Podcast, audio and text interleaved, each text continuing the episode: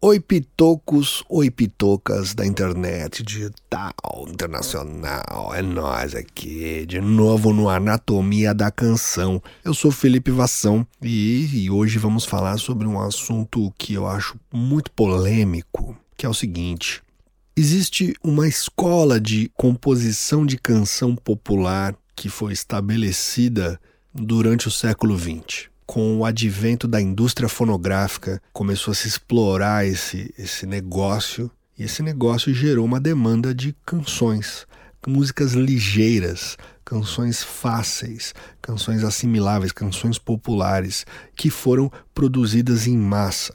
E criou-se uma escola de songwriting. O termo acho que é esse, é o termo em inglês, que eles são os mestres nisso. E nessa escola de songwriting, de composição de canção, existe uma crença de que a canção precisa se sustentar somente com a melodia e os acordes. Aquilo é o suficiente para essa canção se sustentar, para essa canção vir a existir. E eu acho que eu concordo com isso em alguns casos, se você pega, por exemplo, o Postmodern Jukebox. É um grupo liderado por um cara chamado Scott Bradley. É um cara que toca jazz. Ele monta grupos de jazz e de soul e acústicos, assim, retrô, e toca covers de músicas atuais. Acho que um dos melhores covers que eles têm é de Living on a Prayer do Bon Jovi, que disso. We'll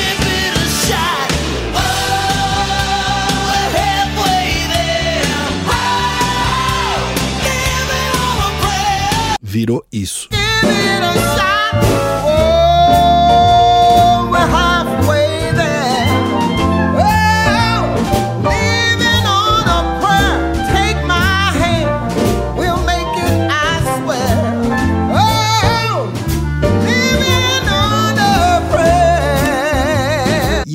A sacada aí realmente é: se a música é boa o suficiente, se a canção é boa e ela é coerente, ela vai sempre brilhar em qualquer arranjo que você fizer. Claro, você cagar em cima da música, você vai cagar com a música. Mas ele pega, por exemplo, Straight Up, da Paula Abdul.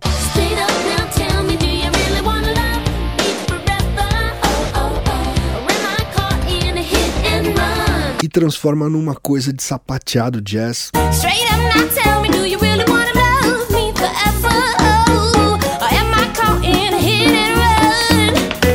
se uma canção é bem escrita, se uma canção é coerente na melodia e na harmonia, não importa o que você faça com ela, ela sempre vai triunfar ali. Agora, tem algumas músicas que eles pegam e eles fazem versões que não acontecem, que não vira. Eu ouço e falo, putz, mas não sei, não está acontecendo.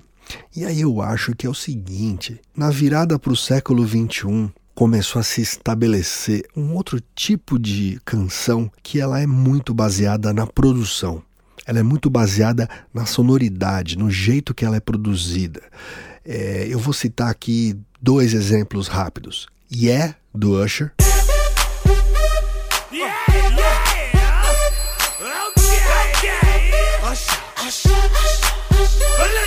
E Wiggle, Wiggle, Wiggle. Wiggle, wiggle, wiggle. Wiggle, wiggle, wiggle. Se você tirar esse riff, ou se você desestruturar isso, não sobra muita coisa, não sobra muita substância. Talvez se você pegar um violão e tocar isso, não, não vai tocar as pessoas como elas tocam exatamente do jeito que elas são.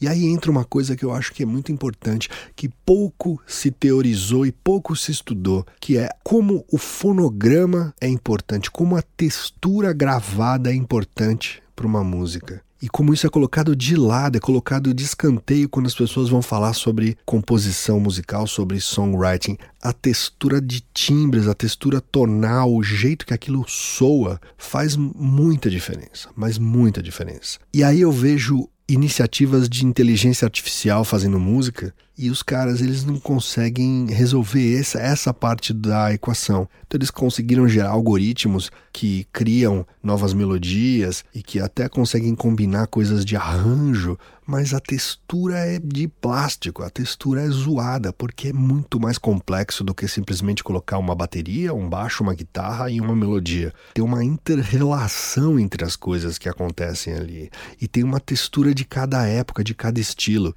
E eu acho que isso não é resolvido da forma convencional do jeito de tratar a composição musical, como se a gente usasse a, a teoria e as ferramentas do século XIX, do começo do século XX.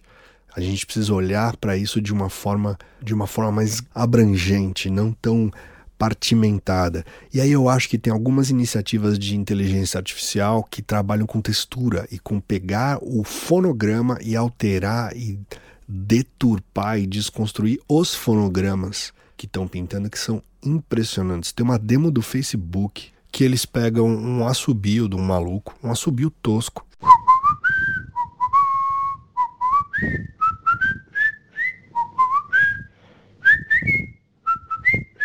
e aplicam esse assobio numa textura de sonoridade de música clássica, orquestral.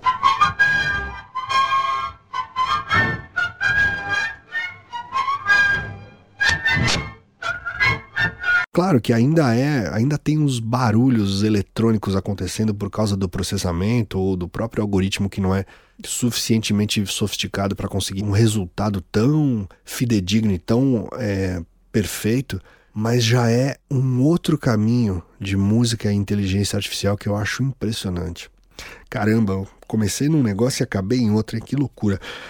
Mas é isso, gente. Eu acho que tem uma coisa da textura e da composição e da sonoridade que hoje em dia é tão ou às vezes mais importante do que a própria canção em si.